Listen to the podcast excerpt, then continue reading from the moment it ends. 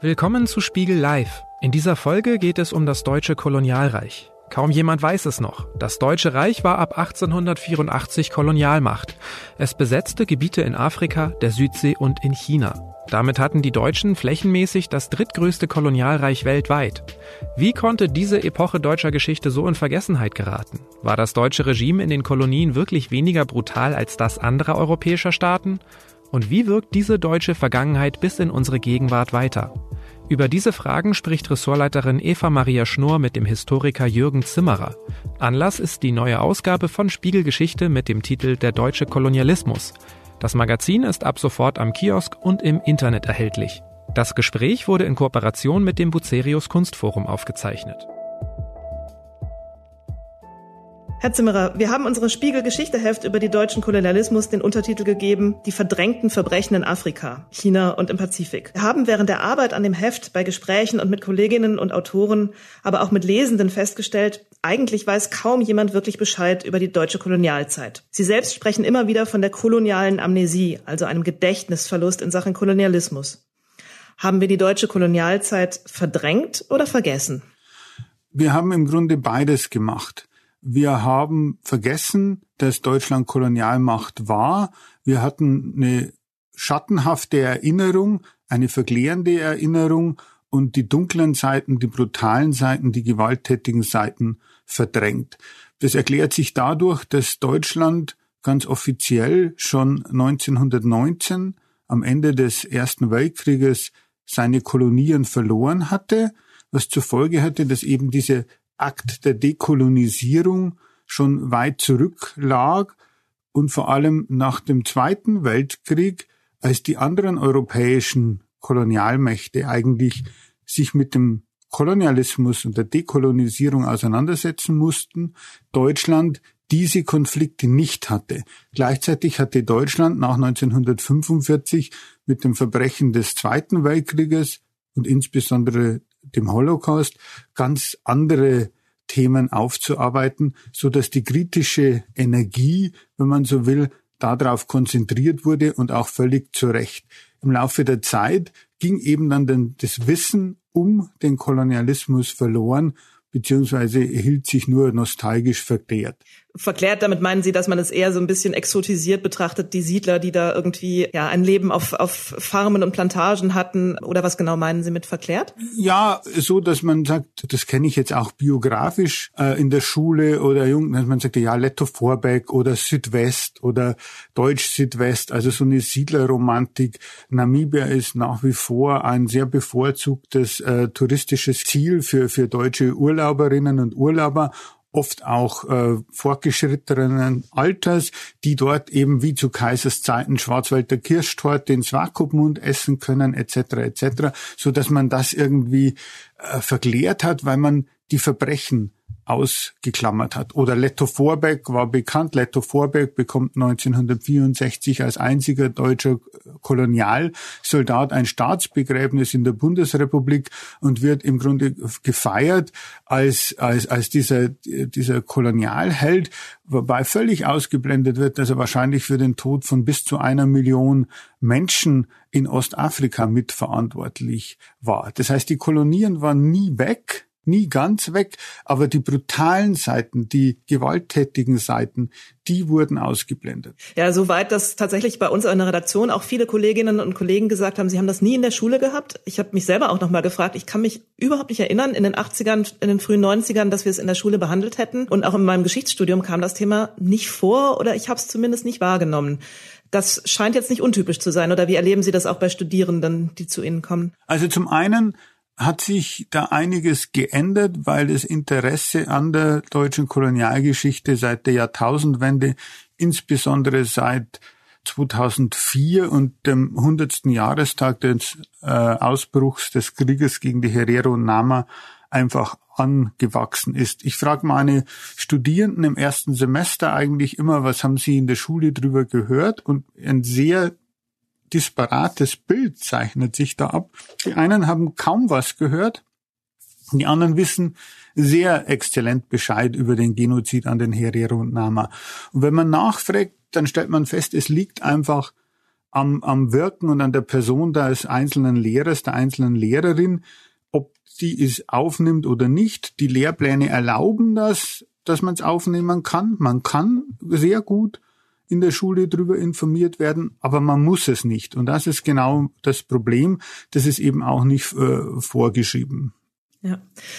Dann lassen Sie uns mal anfangen, ein paar Fakten zu erläutern und ein bisschen für Aufklärung zu sorgen bei denen, die nicht so viel mitbekommen haben in der Schule oder danach. Wo hatte Deutschland überall Kolonien? Namibia haben wir gerade schon gesprochen. Das ist auch das, was den meisten Leuten ja als erstes einfällt, also das ehemalige Deutsch-Südwestafrika.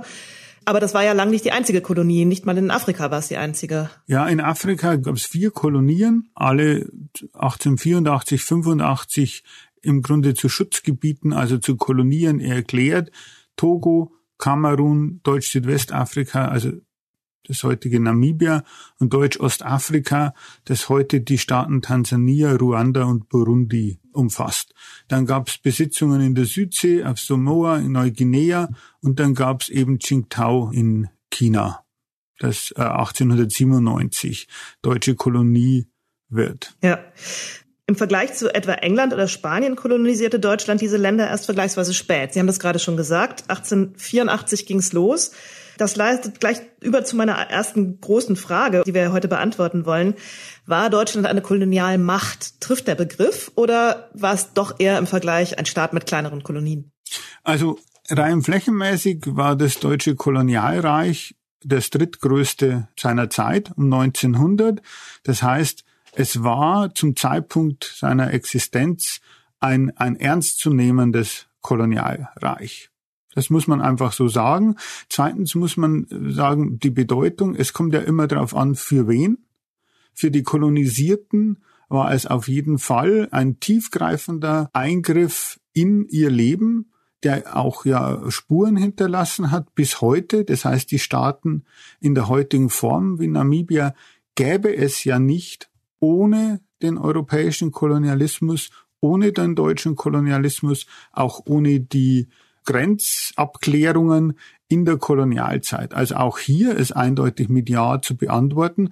Und wenn man sagt, 30 Jahre sind natürlich schon eine Generation, eine ganz erhebliche Zeitraum. Sie müssen ja nur bedenken, wir können ja auch nicht sagen, Deutschland ist nicht wiedervereinigt, weil es jetzt 30 Jahre sind.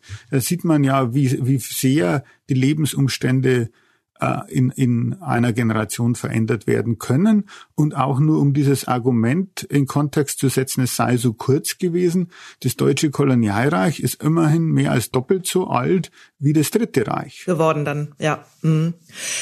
Es verdeckt ja auch so ein bisschen die früheren Bemühungen, wenn man nur auf dieses Datum guckt, an dem Deutschland formal Kolonialmacht wurde. Es gab ja vorher auch schon eine ganze Reihe koloniale Involviertheit, nenne ich es jetzt mal im weitesten Sinne deutscher Privatunternehmer zum Teil, aber auch einzelner Staaten. Brandenburg zum Beispiel hatte koloniale Bemühungen. Müsste man das nicht mit einbeziehen, wenn man über Deutschland als Kolonialmacht spricht, selbst wenn es Deutschland in der Form natürlich noch nicht gab? Ne, also die Schwierigkeit ist, man muss sowieso jetzt einmal unterscheiden, was ist Deutschland und, und, und wann gehört was zu Deutschland. Das ist gerade in der deutschen Geschichte ja äh, nicht so ganz, ganz einfach. Zum Zweiten muss man natürlich äh, sagen, das Verhältnis zum Kolonialismus oder ein koloniales Engagement reduziert sich ja nicht auf den Besitz äh, formaler Kolonien. Das heißt, von Anfang an sind eigentlich seit dem Beginn der europäischen Expansion, seit 1415, seit dem 15. Jahrhundert, sind Menschen, die heute als Deutsche zählen würden, im Grunde an diesem europäischen Projekt der europäischen Expansion des Kolonialismus beteiligt. Sie fahren eben auch äh, mit äh, auf Schiffen anderer Kolonialmächte mit. Sie sind in anderen Diensten anderer Kolonialmächte. Äh, Sie finanzieren äh, zum Beispiel die Fahrten der Spanier, äh, die Fugger und Welser in Augsburg. Das heißt, da gibt es eine sehr intensive Beziehung, die wir alle eben ausgeblendet äh, haben. Oder nehmen Sie de, den dänischen Kolonialismus, der ja im Grunde ein Teil davon, Altona hier mittlerweile ein Teil Hamburgs, ja lange Zeit dänisch war und im Grunde in den dänischen Kolonialismus äh, einbezogen war. Oder nehmen Sie die den informellen Kolonialismus im Kaiserreich, verbunden mit dem Stichwort der Bagdadbahn, das heißt dieses Ausgreifen in den Raum des Osmanischen äh, Reiches, äh, eben bis, bis nach Bagdad, diese, diese, dieses Projekt hier im Grunde als deutsches Hinterland oder deutsche Einflusszone zu generieren, all das sind koloniale äh, Aspekte so dass man sagen muss, Deutschland ist und Deutsche sind in dieses koloniale Projekt sehr intensiv von Anfang an einbezogen, wenn es auch stimmt, dass ein formales deutsches Kolonialreich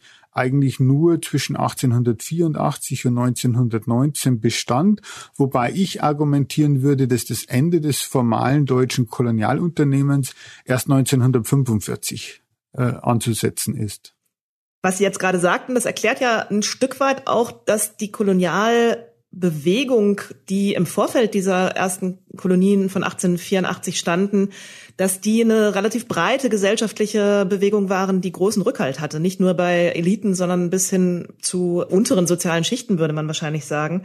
War das Projekt Kolonien ein Projekt von unten oder war es ein politisches Projekt von, von Leuten wie Bismarck und anderen hohen Politikern des Deutschen Reichs?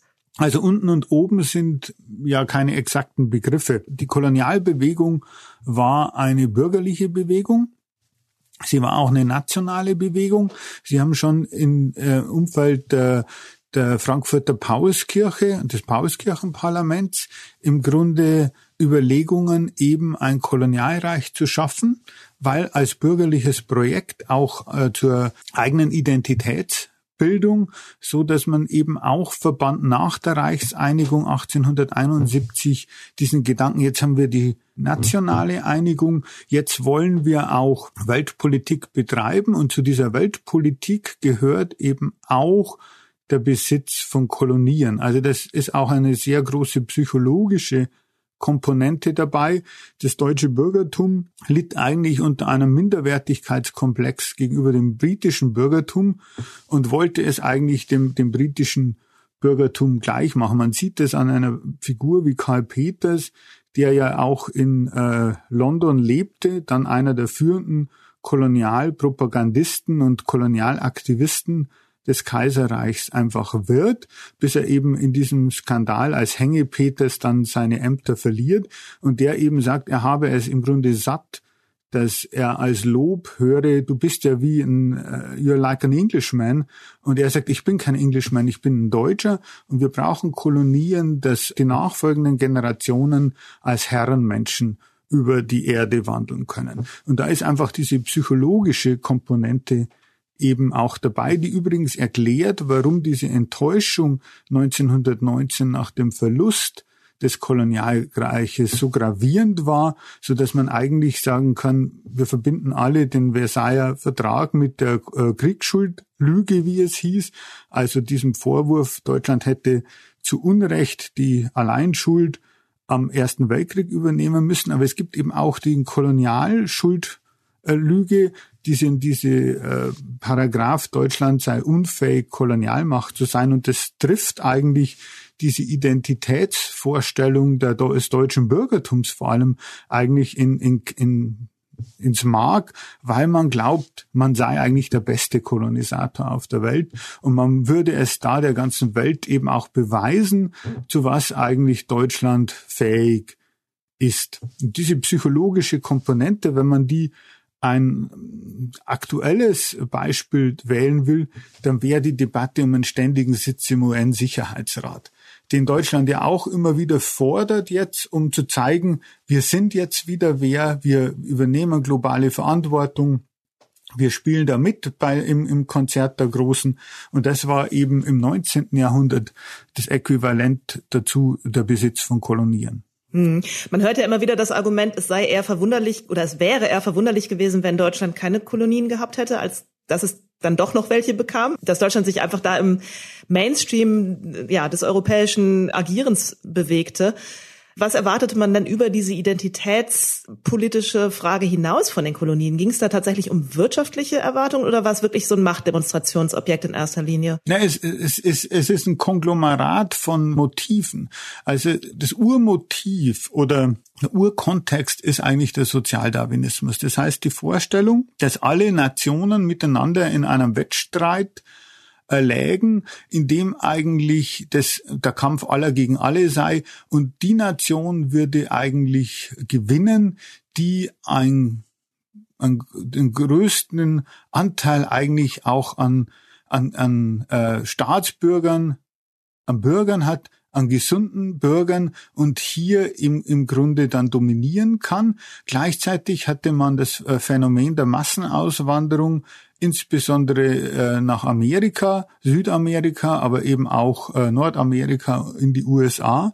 Und das empfand man eben eigentlich als Verlust von wertvollen, um ein späteres Wort äh, zu benutzen, Volks Genossen, Volksgenossinnen, so dass man im Grunde sagte, man müsste diesen diesen Verlust an an äh, Menschen, an an guten Genen sozusagen auffangen, indem man Kolonien gründet. Das heißt, Kolonien seien der Ausweg aus der Überbevölkerung hier und gleichzeitig möchte man das aber nicht verlieren in die Kolonien oder in die neuen Nationen jenseits äh, des, des Atlantiks, so dass man sagt, wir schaffen ein, ein eigene Siedlerkolonien.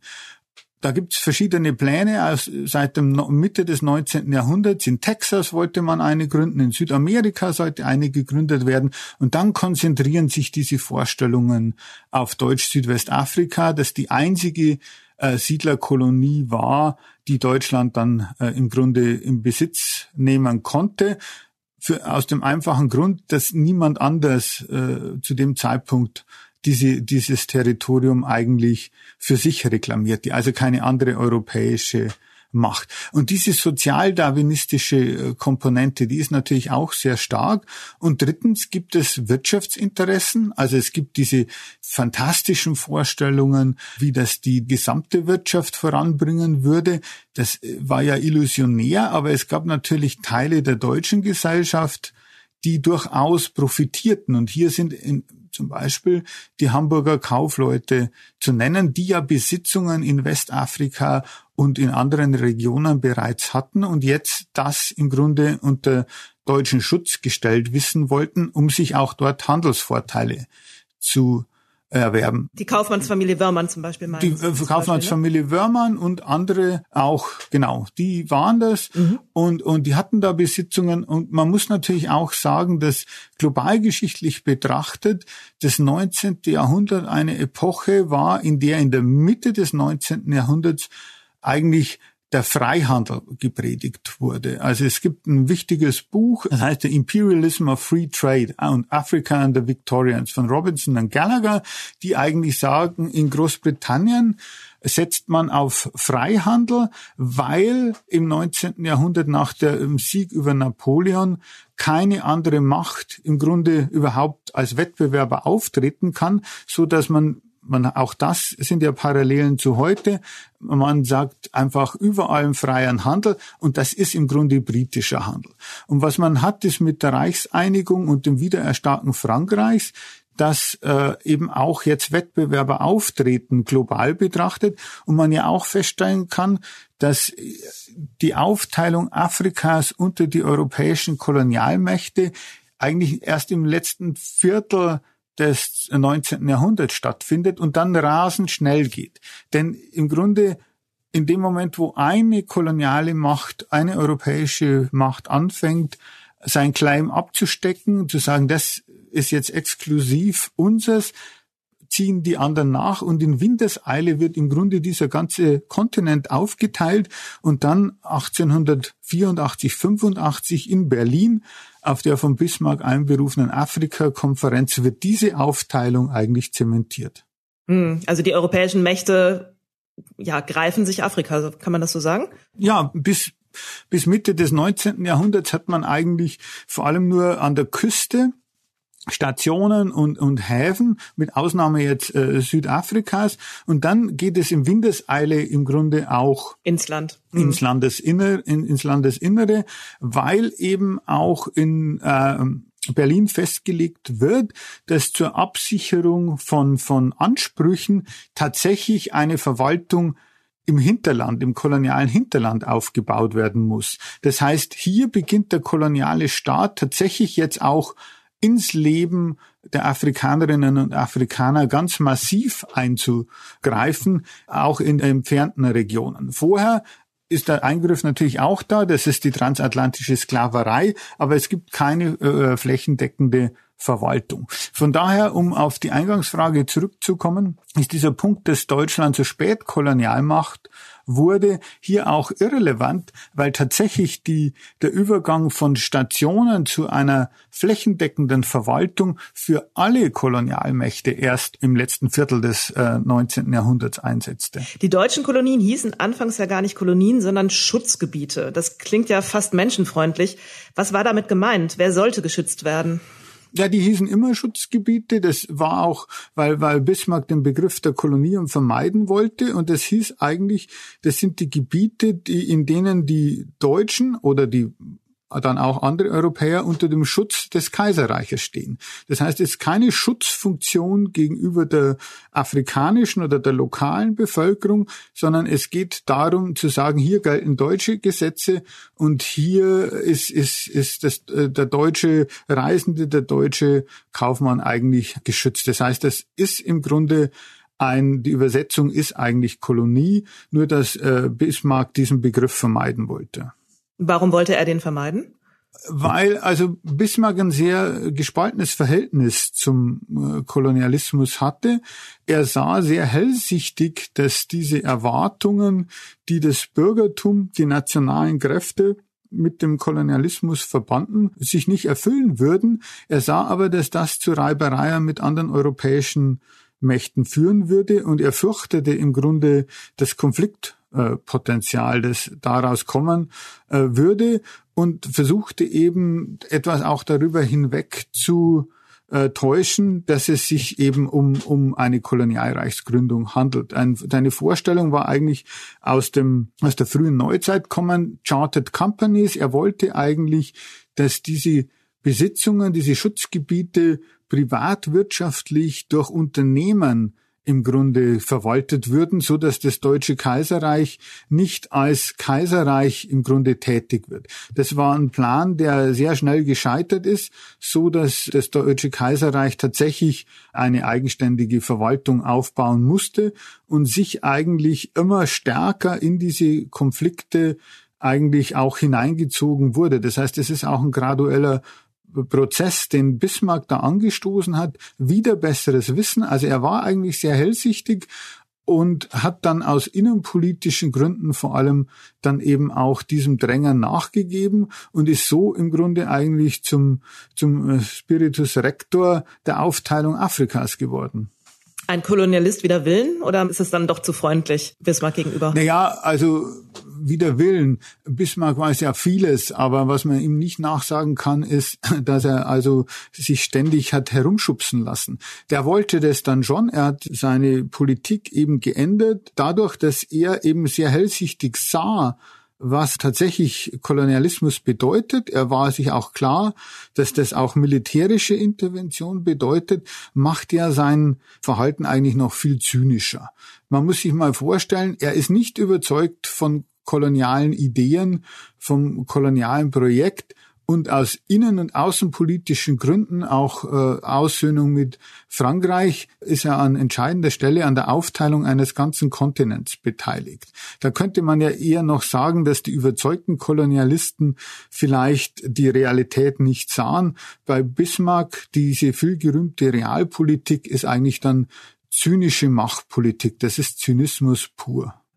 Wurden die Erwartungen, Sie haben das vorhin skizziert, ähm, einerseits natürlich diese Machterwartungen, dann der Sozialdarwinismus, der jetzt keine direkte Erwartung, aber sozusagen eine Begründung für den Kolonialismus ist, aber auch die wirtschaftlichen Interesse. Wurde das erfüllt durch die Kolonien? Auch das ist eine, die, eine Frage, die schwierig zu beantworten ist. Wenn man es jetzt gesamtwirtschaftlich betrachtet, dann erfüllten die Kolonien diese wirtschaftlichen Erwartungen nicht. Und zwar deshalb, weil die Kosten, vor allem die militärischen Kosten, einfach viel zu groß waren, weil eben jede dieser Kolonien im Grunde militärisch erobert werden musste, in teilweise sehr langwierigen äh, Kriegen.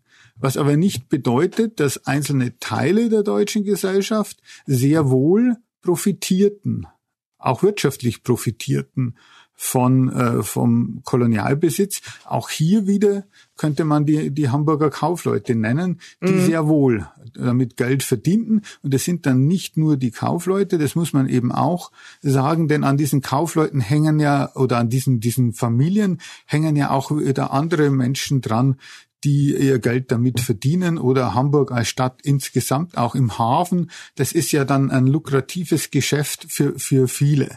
Auch wenn es im Grunde für den Staatshaushalt ein Zuschussgeschäft wurde. Nur Togo schrieb schwarze Zahlen sozusagen und in Namibia änderte es sich in Deutsch-Südwestafrika 1908 allmählich, als die Diamanten gefunden wurden. Aber da waren natürlich auch die Kosten vorher während des Krieges, die waren einfach gigantisch. Jetzt haben wir so ein bisschen geguckt, wie die Lage in Deutschland war. Lassen Sie uns doch mal darauf schauen, wie die ähm, deutschen Kolonien sich auf die Länder ausgewirkt haben, in denen die Deutschen dann waren und auf die Menschen, die dort ja lebten vorher schon. Ähm, wie gingen die Deutschen mit den Einheimischen um? War die deutsche Kolonialpolitik zivilisierter als die anderer Staaten? Nicht so schlimm, wie man immer wieder hört in Diskussionen. Naja, der Begriff zivilisiert in diesem Zusammenhang ist ja natürlich auch schon sehr verräterisch, äh, wenn auch sehr passend, denn dieses Konzept der Zivilisiertheit setzt der Unzivilisiertheit äh, der anderen äh, äh, voraus. Und schon diese Dichotomie ist ja eigentlich so das generelle Handwerkszeug der, der kolonialen Ideologie. Das heißt, der Kolonialismus basiert ja auf dieser binären Scheidung von Kolonisierenden und Kolonisierten, von Wilden und Zivilisierten, von Europäern und Nicht-Europäern, von Weißen und Schwarzen, von Christen und Heiden. Also mit diesen Dichotomien, das ist eigentlich der Grundstock dieser, dieser kolonialen Ideologie und dieses Ausgreifens Europas äh, über die Welt. Von daher ist es schon problematisch, das überhaupt als Konzept anzuwenden. Wenn man aber neutral fragt, war die deutsche Kolonialherrschaft weniger brutal als die anderer Kolonialmächte, dann muss man sagen, nach allem, was man weiß, nein. Denn in jeder einzelnen Kolonie gab es von Anfang an im Grunde Gewaltakte. Das begann eigentlich damit, mit Nötigung diese Schutzverträge zu unterschreiben. Es äh, gab dann im Grunde Strafexpeditionen, sogenannte Strafexpeditionen, was ja nichts anderes heißt, dass eben auch Gewalt und Massaker eingesetzt werden, um die Bevölkerung einzuschüchtern, die sich eben dem deutschen Willen nicht fügen will, bis eben zu sehr ausgedehnten Kriegen, dem Machi-Machi-Krieg 1905 bis 1907 in Deutsch-Ostafrika äh, mit bis zu 200, 300.000 Toten und dem Herero- und Nama-Krieg äh, in äh, Deutsch-Südwestafrika, der ja mittlerweile als der erste Völkermord des 20. Jahrhunderts in die Geschichtsbücher eingegangen ist. Hm, auch am Boxeraufstand in China waren deutsche Truppen mehr beteiligt oder an der Niederschlagung des auch die Niederschlagung so des ne? sogenannten, genau. genau, auch die Niederschlagung des sogenannten Boxeraufstandes äh, sind Deutsche beteiligt, gelten auch als besonders brutal, setzen auch schon wieder auf diese Vergeltungsmassaker, auf diese Vergeltungsexpeditionen, die sie aber vorher eben auch schon 1897 äh, im Grunde in Ostafrika angewandt äh, haben, so dass man sagen kann und auch in der in der Südsee wurde eben von Anfang an teilweise auf persönlichen Befehl Bismarcks administrative Massaker verübt. Und auch im, ja, nennen wir es mal Alltag, war es ja tatsächlich so, dass die Deutschen auch bei anderen Kolonialmächten den Ruf hatten, besonders brutal zu sein. Das Stichwort Prügelstrafe kommt immer wieder auf. Die war in Deutschland selbst ja verboten. In den Kolonien würde sie aber durchaus angewandt und zwar zum Teil, wir haben das auch im Heft ja ähm, beschrieben, wirklich zum Teil ja zu echt ähm, unfassbaren Ausmaßen. Warum glaubte man, dass man etwas, was man in Deutschland längst abgeschafft hatte, in den Kolonien einsetzen durfte? Warum setzte man es überhaupt ein? Also auch hier muss man halt sagen, diese Frage, war das hier schlimmer als in anderen Kolonialmächten, ist eigentlich eine Frage, die ins Leere läuft. Denn die kolonialen Regime waren durch die Bank rassistische Gewaltregime mit äh, eben unglaublicher Brutalität und auch diese der ganze Bereich des des des Versklavungshandels, Plantagensklaverei, Zwangsarbeit in allen Kolonien war extrem gewalttätig. Wenn man jetzt auf die deutsche Geschichte guckt, warum macht man Sachen, die man äh, in Deutschland selbst nicht mehr macht, weil der Rassismus, der im Grunde dieser Kolonialherrschaft zugrunde liegt und Kolonialismus ist ein strukturell rassistisches Unrechtssystem. Dieser Rassismus eben diese das rechtfertigt, das heißt diese Barrieren, die äh, als Errungenschaften im 19. Jahrhundert und auch im Kaiserreich als Schutzmechanismen eingezogen werden, was man im Reich in Deutschland selbst nicht mehr machen darf. Diese Schutzmechanismen gibt es einfach nicht in den, in den Kolonien, weil man die dortige Bevölkerung entweder gar nicht als Menschen ansieht oder eben als als äh, Halbmenschen, als äh, rassistisch minderwertig konstruierte Menschen als Kinder. Das ist ja auch dieser Euphemismus der elterlichen Prügel, äh, der elterlichen ähm, Gewalt, der väterlichen mhm. Gewalt, die erlaubt wäre, was im Alltag rassistisch-sadistische Prügelexzesse waren. Es ist ein unglaublich brutales Regime. Ich habe selbst im Archiv in Windhoek Fälle gefunden, wo man einfach, wo man einfach aufhören muss zu lesen, weil man sich denkt, dieses Ausmaß an Brutalität und Sadismus kann man eigentlich gar nicht ertragen. Und es wird noch schlimmer, wenn man im Grunde dann die offiziellen Verwaltungs Texte und äh, dazu liest, die dann erörtern, bis zu welcher äh, Riemenstärke eigentlich man geprügelt werden darf oder bis zu welcher Schwangerschaftswoche schwangere Frauen geprügelt werden oder in welcher Art und Weise bestraft werden dürfen, wo man sagt, das ist schon jenseits jeglicher, jeglicher Vorstellungskraft. Und das wird alles äh, gerechtfertigt durch die angebliche Zivilisationsmission, die man für sich in Anspruch äh, nimmt. War das in Deutschland bekannt? Also es gibt ja diese ähm, plakative Szene, wo August Bebel vor dem Reichstag eben eine solche Nilpferdpeitsche zeigte. Ähm, wussten die Menschen das? War da, wurde in der Öffentlichkeit darüber diskutiert, wie in den Kolonien mit den Menschen umgegangen wurde? Es wurde im Reichstag darüber diskutiert, also man konnte es wissen. Es gab auch Kritik. Das Problem daran ist eigentlich, und das unterscheidet sich gar nicht so sehr von, der, von dem Diskurs heute, dass man die einzelnen Fälle als Exzesse wahrnahm. Also als Einzelfälle. Als Einzelfälle mhm. wahrgenommen hat und nicht, dass das Exzess eigentlich das System der Exzess ist. Mhm. Und auch bei Bebel gibt es eben andere, dass er sagt, na ja, gut, also zur Arbeit erziehen, so ein anderer Euphemismus für Zwangsarbeit.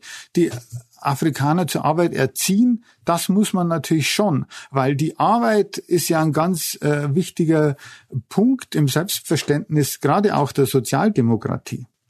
Also das, das ist das eigentlich das Problem. Man sah die Einzelfälle als Exzesse und rechtfertigte aber dadurch eigentlich das System. Und man muss einfach sagen, es ist ein, ein, ein Unrechtssystem, ein rassistisches Unrechts System von Anfang bis, bis zum Ende. Wir haben in dem Heft, was wir jetzt gemacht haben, immer auch versucht, die Perspektive der einheimischen Bevölkerung abzubilden. Es gibt ja tatsächlich aus Kamerun Zeitzeugenberichte aus den 80er Jahren, wo ein Team von Wissenschaftlern rumgefahren ist und Leute interviewt hat, die noch die Kolonialzeit miterlebt haben und die zu ihren Erinnerungen befragt hat. Und das sind ja zum Teil wirklich ähm, schockierende Erinnerungen, ähm, die sagen, die Deutschen waren wie, wie Monster und dann eben im Detail beschreiben, wie sie behandelt wurden.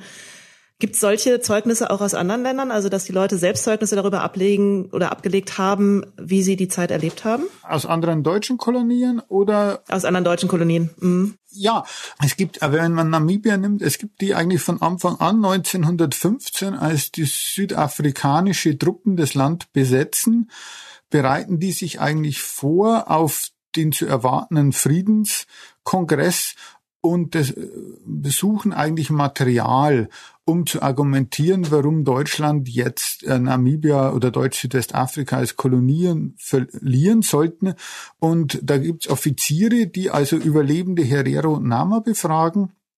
Und es gibt äh, äh Leute, die in den Archiven im Grunde nach Gräuel Taten und Neu Gräuelgeschichten eigentlich, eigentlich forschen. Das heißt, wir haben hier im Grunde äh, Zeitzeugen-Interviews, mhm. die dann später diskreditiert wurden, äh, unter dem Hinweis, das sei ja alles im Grunde Feindpropaganda gewesen. Aber nach allem, was die Wissenschaft herausgearbeitet hat, deckt sich das einfach auch mit den aus den Quellen zu recherchierenden Vorfällen, mhm. sodass man sagen kann, das muss man einfach wahrnehmen. Und wenn man heute in Namibia mit Menschen redet, dann sind natürlich die Leute, die unmittelbare Erinnerungen an den deutschen Kolonialismus haben, sind alle mittlerweile tot.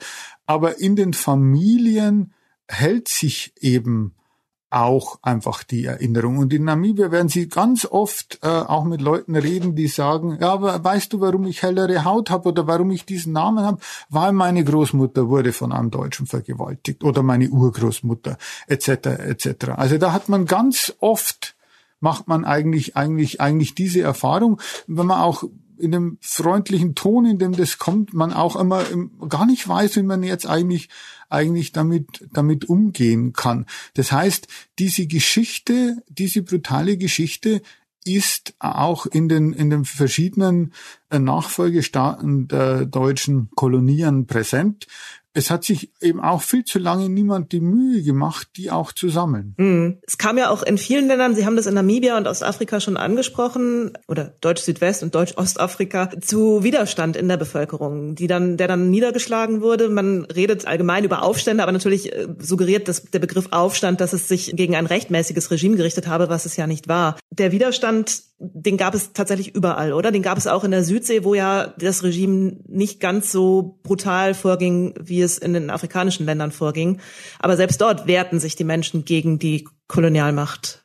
Ja, man findet in allen Regionen einfach Widerstandshandlungen. Man findet auch, muss man auch sagen, das gehört auch zur Geschichte, man findet auch überall Kollaborateure. Mhm. Also auch das ist ein Zeichen des Kolonialismus, dass ja dieses, diese dieses Errichten des kolonialen Staates ohne lokale Unterstützung auch nicht funktioniert hätte. Das heißt, man findet eigentlich beides, aber es gibt keine Region, in der es nicht zu Widerstand gekommen wäre.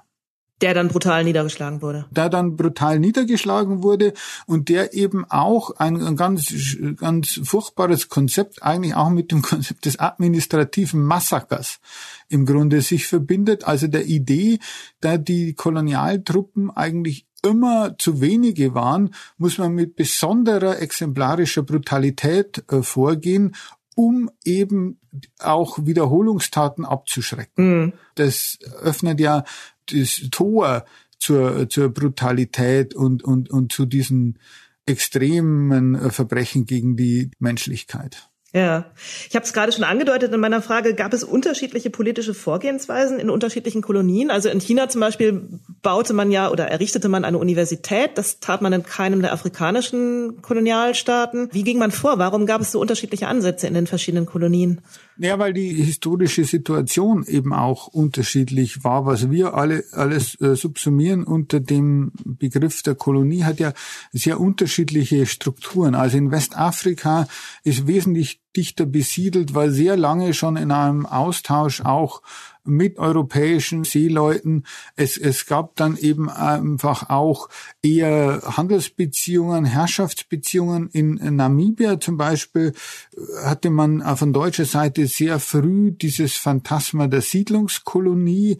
Und Siedlungskolonien historisch sind immer sehr gefährlich, weil dort im Grunde die äh, ethnische Säuberung und ähm, genozidale Momente häufiger auftreten als in anderen äh, Kolonien, weil man natürlich sagt, in einer Siedlungskolonie will man ja auch Raum schaffen für die Siedler, für die europäischen, für die deutschen Siedler. Und das kann man auch in, in äh, Südwestafrika wieder sehr gut nachvollziehen, wo nach der Ankunft von Drotas der alte Gouverneur ihn eigentlich davon abbringen will, von seinem genozidalen Kurs und darauf hinweist, man könne doch Herero oder Herero so eine große Gruppe nicht einfach vernichten und dann sagt, wer soll dann eigentlich arbeiten für uns? Und dann droht Herr lapidar erklärt, ich dachte, das sei weißen Mannes Land, dann soll der Weiße halt selbst arbeiten.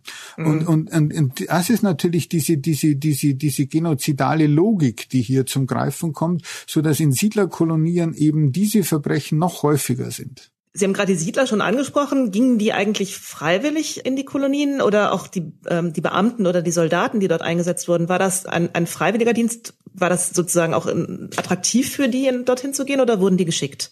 Hm, das ist schwer zu beantworten. Also im, im, im Falle von Namibia kann man sagen, dass zumindest mit Ausbruch des Krieges äh, im Januar 1904 es äh, an deutscher Seite in militärischen Kreisen sehr begehrt war, dort eingesetzt zu werden, weil dieses deutsche Militär darunter litt, dass es so wenig Kriege gab und man eben äh, die, den Krieg, den Feldzug als Chance sah, sich eben auch auch zu bewähren. Und es gibt Augenzeugenberichten, die eben sagen, auf den Schiffen hatten alle Angst, sie kämen zu spät, dass eben der Krieg, der Aufstand, wie sie schon niedergeschlagen sei, bevor sie Südwestafrika erreichten. Manche fantasierten dann, ob sie dann äh, gleich weitergefahren würden nach Asien, um in äh, mögliche Konflikte dort einzugreifen gegen Japan oder, oder wo auch immer. Also man wollte da eingesetzt werden. Erst als dann die Realität des Felds Feldzuges zeigte, dass das eben nicht diese, diese Palmenlandschaft war, diese, äh, die man sich da imaginiert hat. Auch da gibt's äh, Augenzeugenberichte, die sagen, wir haben Palmen erwartet und wir kamen ins Swakopmund an und da war nur Wüste. Dann äh, reduziert sich das etwas. Und vor allem, als die, die Opferzahlen nach, äh, nach oben gehen, nimmt diese Begeisterung ab und es führt dann dazu, dass im Grunde im, in, im Deutschen Reich äh, die, die Sterbeannoncen für äh, Soldaten nicht mehr gedruckt werden dürfen, weil das einfach, einfach dann zu viele werden, wobei die meisten eben nicht in Gefechten umkamen, sondern Opfer von Krankheiten etc. Äh, wurden, weil eben das auch sehr strapaziös war.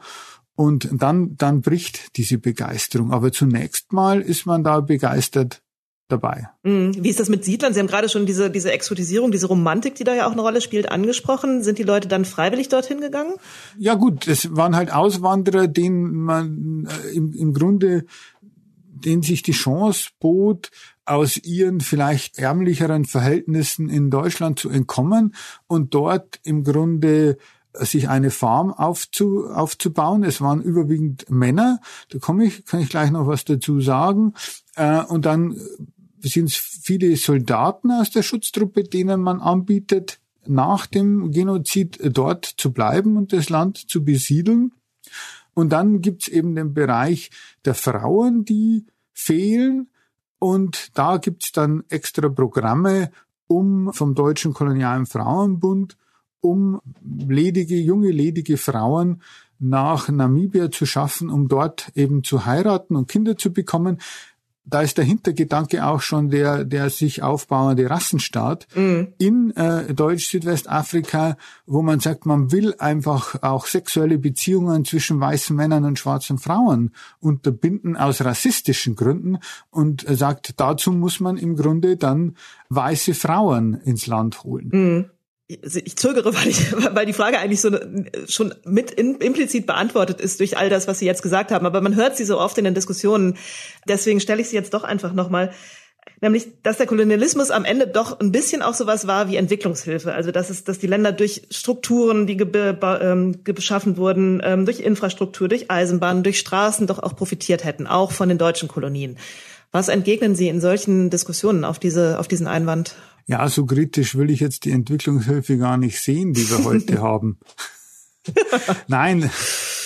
Äh, also ich meine, das Entwicklungshilfe, man muss einfach einfach äh, sagen, also das Argument ist ja immer, und das ist ein internationales Argument, ja, aber wir haben Brunnen gebohrt, wir haben die Eisenbahn gebaut. Ja. Also Standardargument, die Eisenbahn, Eisenbahn. Kranken, mhm. Krankenhäuser. Das gibt's äh, in anderen Kontexten, erinnere ich mich noch als, als Jugendlicher, dass man sagte, ja, ja, war schlimm im Zweiten Weltkrieg und mit den Juden, aber die Autobahn, die hat er ja gebaut. Mhm. Also das, das ist, ist natürlich ein, ein Aufrechnen äh, von Sachen, die nichts miteinander zu tun haben. Denn auch die Eisenbahnen wurden gebaut, aus, nicht aus Gründen, um das Land zu entwickeln, sondern eigentlich um die Rohstoffe abzutransportieren oder um das Militär einsatzfähig zu machen. Also in Südwestafrika wird die Eisenbahn vor allem während des Krieges gebaut in Zwangsarbeit, in mörderischer Zwangsarbeit der, äh, der Kriegsgefangenen Herero und Nama, um Truppen schneller verschieben zu können. Mhm. Das heißt, diese Entwicklungshilfe war nie als Hilfe äh, intendiert. Und zweitens ändert es ja nichts an der Sache, dass man in einem fremden Land war und nicht eingeladen war, dort irgendetwas zu tun. Das heißt, es ist eine, eine rein eurozentrische Sicht zu sagen, wir haben da etwas entwickelt. Man hatte dort nichts verloren. Es mhm. gibt keine Rechtfertigung außerhalb eines rassistischen äh, Ideologiegebildes, die einfach rechtfertigt, dass man in fremde Länder geht und sich einfach nimmt, was man will. Und zu sagen, ja, und dafür bauen wir jetzt eine Eisenbahn, von der wir äh, dann vor allem profitieren. Also ich, das ist eine reine, reine Schutzbehauptung, reine Kolonialapologie. Es leitet auch gut über eigentlich ja schon zu der letzten Frage, die meiner Liste stand. Die letzte ist, was hat das eigentlich mit uns zu tun? Ähm, heute 2021. Wir hatten letztes Jahr in den USA eine größere Bewegung, die Black Lives Matter Bewegung, wo der Kolonialismus großes Thema wurde, die Sklavereigeschichte in den USA. In Deutschland ist es vergleichsweise ruhig geblieben, was natürlich damit zu tun hat, über das wir schon gesprochen haben, nämlich dass der Kolonialismus so in Vergessenheit geraten ist. Trotzdem merkt man es ja an ganz vielen Ecken und Enden. Wir sprechen gerade wieder über die Museumsgegenstände, die aus den ehemaligen Kolonien, nicht nur aus den deutschen, in deutschen Museen gelandet sind. In Berlin die Benin-Bronzen sollen jetzt vielleicht zurückgegeben werden. Die Diskussion ist ja schon länger andauernd. In vielen anderen Museen liegen solche Gegenstände aber ebenso. Das Unrecht der, ähm, des Genozids in Namibia haben Sie angesprochen. Die Diskussion, die immer noch unbeantwortet oder ungelöst ist, ob Deutschland dafür eigentlich Entschädigung zahlt und ähnliches. Also es gibt immer so kleine Momente, wo das in die Gegenwart reinspielt, aber die große Frage ist, ähm, von diesen Einzelfällen ausgehend, warum betrifft uns der Kolonialismus? Warum sollten wir uns heute damit auseinandersetzen? Also ich würde am Anfang sagen, wenn wir sprechen, warum betrifft es uns, dass wir dieses uns ja schon etwas hinterfragen müssen. Denn wir auch in der Frage war das, der deutsche Kolonialismus so kurz, hat er eigentlich so tief im Vergleich zu anderen, vergessen wir immer die Perspektive der Kolonisierten. Für die ist es ein ganz einschneidender Eingriff in der Geschichte gewesen. Es gäbe die Staaten wohl nicht, es gäbe sie nicht in der Zusammensetzung, äh, wie es sie äh, heute gibt. Sie wären nicht wie in Namibia enteignet. Mhm. Das heißt, Herero und Nama wurden während des Genozids enteignet. Sie sind bis heute im Grunde landlos oder nur wenige besitzen wieder Farmen. Das heißt, da sitzen nach wie vor sehr viele Weiße drauf, nicht mehr nur Deutsche, auch durch die südafrikanische Besatzung südafrikanischstämmige. Aber das sind alles Konsequenzen bis heute. Das heißt, allein zu fragen, ob der Kolonialismus abgeschlossen ist oder nicht, ist ein europäisches Privileg, weil in den Ländern selbst, gerade in Namibia, das gar nicht gestellt werden kann, weil es da einfach eine nach wie vor jeden Tag zu spürende Wunde einfach ist, wenn Nama einfach sagen, ja, wie sollen wir vorausschauen, wenn unsere Kinder arm sind, wenn unsere Kinder und Kindeskinder oder Enkelkinder keine Chance auf ein besseres Leben haben, wie sollen wir da sagen, ach, lass doch die Vergangenheit ruhen. Es geht ja eigentlich eigentlich um die Zukunft. Dann zweitens würde ich mal sagen, in Deutschland selbst, in Europa selbst ist es eine ganz entscheidende Frage, weil in diesem europäischen Kolonialismus natürlich auch eine gewisse Form des Rassismus eigentlich hoffähig wurde, mit dem wir bis heute eigentlich konfrontiert sind und einen Rassismus, den wir nie richtig aufgearbeitet haben. Dieser koloniale Rassismus, diese Traditionslinien sind nicht aufgearbeitet und wir erleben ja dieses, die rassistische Gewalt, rassistische Politik, äh, die Debatte drüber, die zeigt, da ist ein großes Feld, das nicht aufgearbeitet ist. Und drittens würde ich äh, ganz global eigentlich argumentieren, dass wenn man sich den Zustand der Welt jetzt am Übergang von der kolonialen zur postkolonialen Globalisierung ansieht, dann sieht man, dass über 600 Jahre eine gewisse Form des Raubbau- und Verschwendungskapitalismus im Kolonialismus und im Zusammenhang mit Kolonialismus entwickelt und über die Welt wirklich exportiert wurde, der uns jetzt eigentlich in den Abgrund führt. Und ich habe mich die Frage gestellt, warum eigentlich sich die gerade Europäerinnen und Europäer so schwer tun, einzusehen, dass der drohenden Klimakatastrophe sich dieser Raubbaukapitalismus keine Zukunft mehr hat. Es kann kein unendliches Wachstum auf einem endlichen Planeten geben. Und eine Antwort ist eben auch in dieser Mentalität des Kolonialismus. Über 600 Jahre haben Europäerinnen und Europäer über ihre Verhältnisse gelebt. Sie haben mehr Ressourcen verbraucht, als sie selbst produzieren konnten oder in Europa vorzufinden sind. Und sie haben sich die Ressourcen eigentlich immer von außerhalb geholt. Und das führt dazu, dass dieses System eigentlich gedeihen konnte und gleichzeitig die Kosten sozial, human, auch für, für die Natur ökologisch eigentlich außerhalb Europas anfielen. Und deshalb, glaube ich, denken die Leute, es geht immer so weiter, weil es geht ja seit 600 Jahren gut, wenn man Europäerin oder Europäer ist, über die Verhältnisse zu leben. Da ist eine mentale Blockade da, die man einfach aufbrechen muss, indem man sagen muss, wenn ihr die Weltgeschichte ganz betrachtet und nicht immer nur die Rosinen herauspickt und diese eine Erzählung macht von Europa als Hort der Menschenrechte, und der Aufklärung, sondern sie äh, vollständig erzählt, dann seht ihr eigentlich, wo diese mentalen Blockaden sind, die überwunden werden müssen, wenn man eine zukunftsfähige Politik machen will. Sie haben einen Aspekt jetzt nicht genannt, den ich noch wichtig finde, einfach für die, für das Verständnis der deutschen Geschichte. Der ist jetzt nicht so sehr aus der Gegenwart geholt, aber die deutsche Geschichte ist ja auch für das Verständnis der Gegenwart nicht unentscheidend. Nämlich die Linie, die Sie ja insbesondere auch betonen, die vom Kolonialismus sich hin in den, in den NS-Staat zieht. Sie haben das vorhin schon angedeutet, dass dort bestimmte Praktiken und bestimmte Muster erprobt wurden, die Sie später auch während der NS-Zeit beobachten. Mhm. Können Sie das noch mal ein bisschen ausführen und auch dann noch mal sagen, warum das so entscheidend ist, dass wir das eben auch in Beziehung setzen miteinander? Also es ist ja auffallend, dass es eben innerhalb von nur einer Generation, innerhalb von 40 Jahren im Grunde genozidale Vernichtungskriege gibt, einmal in Afrika, einmal in Osteuropa, die beide von deutscher Seite eigentlich ausgehen. Es ist ein deutsches Militär, es ist eine deutsche Bürokratie, die im Grunde einen Vernichtungskrieg führt, die einen Lebensraumkrieg führt und das Lebensraumskonzept, die Idee ist halt sehr eng verbunden, auch mit dieser Idee des kolonialen Lebensraums, dieser sozialdarwinistischen Idee und auch zweimal im Grunde einen Rassenstaat äh, entwickeln will. Das heißt, wenn man sich die Planungen für das besetzte Russland ansieht aus dem Zweiten Weltkrieg, Generalplan Ost, wo 50, 60 Millionen Slawinnen und Slawen nach Sibirien deportiert werden sollten, wissen, dass die dort zugrunde gehen, weil Sibirien die nie ernähren kann, um im Grunde Siedlungsraum zu schaffen für deutsche Siedler, dann hat man im Grunde ein Vorgehen, das sehr ähnlich ist diesen Konzepten des Rassenstaats in Deutsch-Südwestafrika, so dass man sagen muss, da ist im Grunde in der deutschen Bürokratie, in dem deutschen Militär wird schon in Afrika ich weiß nicht, sag etwas erprobt, das ist zu zielgerichtet, aber es werden ähnliche Antworten auf ähnliche Probleme, wie man sie sieht, eigentlich gefunden, wie dann wieder in den, in den, in den 30er und 40er Jahren.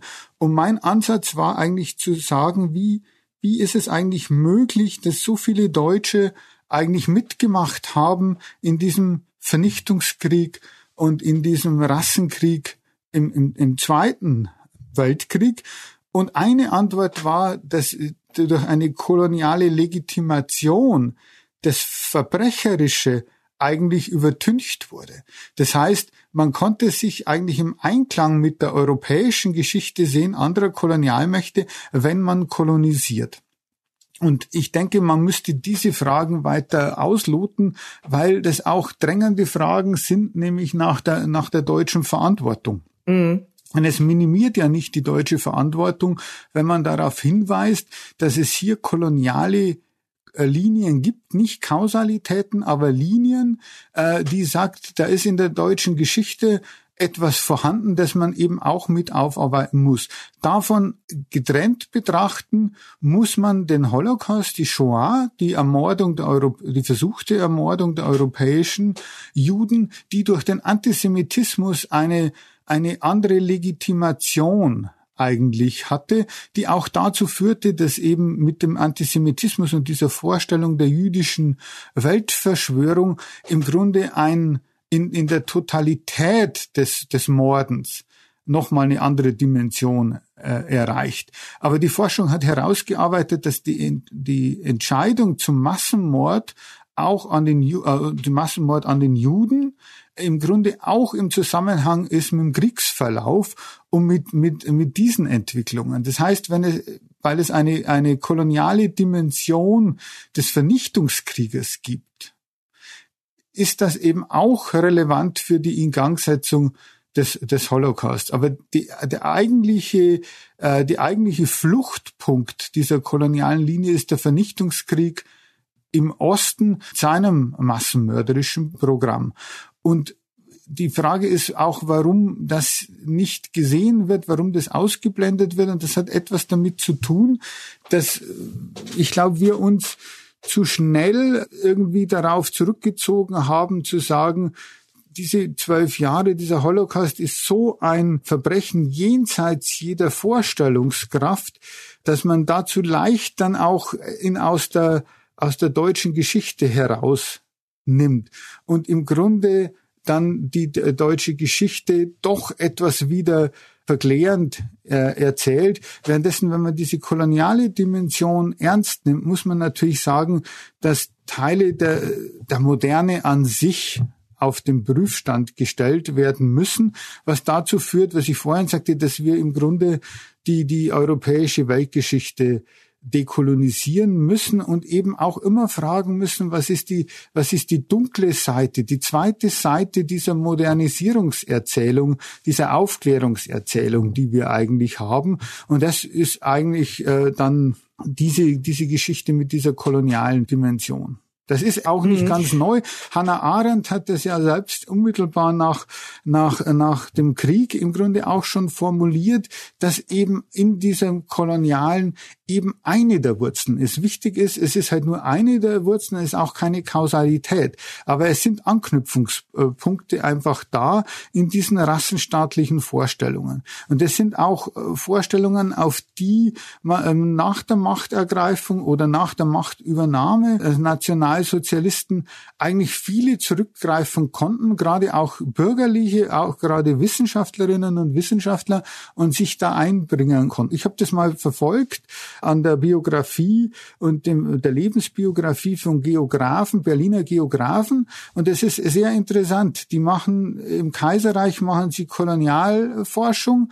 Dann äh, nach dem Verlust der Kolonien geht es nicht mehr. Dann machen sie Ostforschung äh, und, und Volksboden und Volksforschung, diese Art Forschungen. Und nach 1945 machen sie Entwicklungsländerforschung. Mhm. Kritikerinnen und Kritiker dieses Ansatzes werfen Ihnen und anderen, die den ja auch vertreten, vor, dass man damit den Holocaust verharmlose in einer gewissen Weise.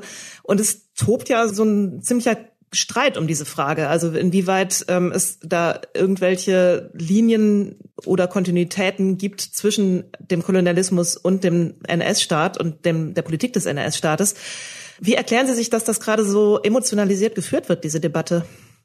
Naja, also ich meine, dass die Debatte geführt wird, ist ja eigentlich ganz normal, weil es eine ganz zentrale Debatte ist. Und ich war vor Jahren eingeladen in die Israeli Academy of Science in Jerusalem von Yehuda Bauer und da war auch der der damalige Leiter von Yad Vashem dabei und die haben gesagt, ja, ja, wir müssen, wir teilen jetzt nicht deine Interpretation, aber die ist wichtig, wir müssen uns damit auseinandersetzen. Und deshalb ist der Streit ja auch richtig. Das Problem ist, dass dieses Argument der Holocaust-Relativierung eigentlich absurd ist, weil es ja keine Relativierung ist, wenn man im Grunde sagt, das verbrecherische Programm der Nationalsozialisten war noch, noch, noch viel schrecklicher als das, was eh schon passiert ist, sondern es ist eigentlich eher, ja, sozusagen die deutsche Verantwortung ist noch breiter zu fassen. Und wir müssen ja die Wurzeln eigentlich bekämpfen. Und wir erleben gerade heute, dass wir im Grunde, also die Vergangenheitsbewältigung, wir haben uns dazu zu sehr selbst auf die Schultern geklopft, glaube ich, die letzten Jahre. Denn wir erleben, dass wir antisemitische Angriffe haben an der Tagesordnung. Wir haben rassistische Angriffe. Und wir müssen von daher einfach die Frage neu stellen. Das minimiert weder den Holocaust noch bestreitet es die Singularität des Holocaust, sondern ich frage eigentlich nur, was genau ist eigentlich singulär am Holocaust und was ist es nicht. Und viele der Vorstellungen, auf die man in Gesprächen stößt, ist zum Beispiel, dass dieses industrielle Morden singulär wäre. Mhm. Nur das industrielle Morden ist ja gar nicht der ganze Holocaust. Ich glaube, die Mehrheit der Jüdinnen und Juden sind ja nicht in Gaskammern umgekommen. Die sind ja eigentlich, mhm. eigentlich erschossen worden. Die sind umgebracht worden. Und diese, diese Vorstellung des industrialisierten Massenworts ist ja eigentlich exkulpatorisch für die deutsche Gesellschaft. Was wir nicht wahrhaben wollen, ist, wie sehr unsere Großväter und Großmütter oder Urgroßväter und Urgroßmütter wirklich involviert waren in menschenverachtendste Praktiken. Mhm. So dass wir uns lieber darauf zurückziehen, auf die Unerklärbarkeit dieses Phänomens, statt zu sagen, nein, nein, die deutsche Gesellschaft ist viel, noch, noch viel tiefer verwurzelt in diese Verbrechen, als, als wir wahrhaben wollen. Mhm. Wie kriegen wir denn all das und auch insbesondere den Kolonialismus ins Bewusstsein der Leute? Also wie heben wir diese koloniale Amnesie auf? Wenn Sie jetzt gerade kritisieren, dass wir es uns zu leicht gemacht haben, auch mit, mit der sogenannten Vergangenheitsbewältigung, dann kann es ja jetzt nicht sein, dass wir einen Gedenktag einführen oder dass wir ein Denkmal errichten äh, oder sowas, sondern es müsste ja äh, stärker in die Alltagswelt der Leute auch hineinwirken. Haben Sie eine Idee, wie das funktionieren könnte? Also ich würde nicht sagen, wir haben es uns zu leicht gemacht. Also ich glaube, es, es war ja schwierig. Es war ja auch nicht freiwillig. Das ist ja auch so ein, das ist ja so eine Lebenslüge der Bundesrepublik, dass wir diese, wir die, die nicht-jüdischen Deutschen, ja, dass äh, wir das alles so freiwillig aufgearbeitet haben. Das Was ich meine ist, wir haben es nicht in Bezug gesetzt, wie Sie sagen, zu der zu der aktuellen Gegenwart, ne? Also in, und, und nicht die Frage gestellt, was hat es unmittelbar mit der eigenen Familie zu tun. Es wurde 68 wurde das gefragt und dann wurde das etwas äh, ausgeblendet. Mhm. Dass wir generell eigentlich auch nicht nach diesen Strukturen fragen, die dann dieses dieses Handeln einfach ermöglichen. Was kann man da machen? Ich glaube, generell aufklären über die äh, Geschichte in ihrer Gänze und eben nicht einfach eine europäische Aufklärung absolut setzen und sie zu lösen von den ökonomischen Bedingungen, unter denen sie eigentlich nur möglich war. Und das waren eben diese Kolonialbedingungen und das waren eben auch, auch die, der Versklavungshandel.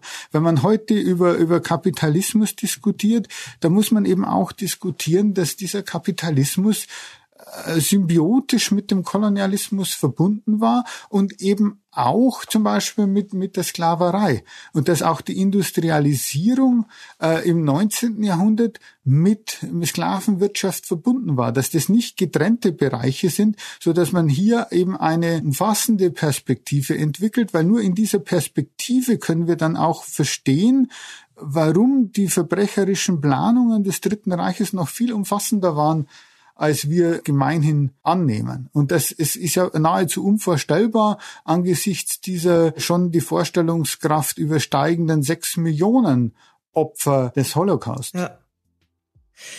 Ja, wir hoffen, dass wir mit unserem aktuellen Heft von Spiegel Geschichte einen kleinen Teil zu dieser Aufklärung beigetragen haben und beitragen, liebe Zuhörerinnen, liebe Zuhörer, wenn Sie mögen, ähm, Sie kriegen das Heft am Kiosk, im Buchhandel oder bei Amazon. Herr Professor Zimmerer, ich danke Ihnen ganz herzlich für das Gespräch und ich danke auch dem Bucerius Kunstforum in Hamburg für die Unterstützung und wünsche Ihnen einen weiterhin guten Tag. Das war Spiegel Live, ein Gespräch über das deutsche Kolonialreich, entstanden in Kooperation mit dem Bucerius Kunstforum. Aktuelle Informationen, Fotos, Videos und Berichte von unseren Veranstaltungen finden Sie unter spiegel-live.de. Spiegel Live finden Sie überall, wo es Podcasts gibt, zum Beispiel bei Spotify oder Apple Podcasts. Und wenn Sie uns Feedback zu diesem Podcast senden wollen, schreiben Sie einfach an podcast.spiegel.de.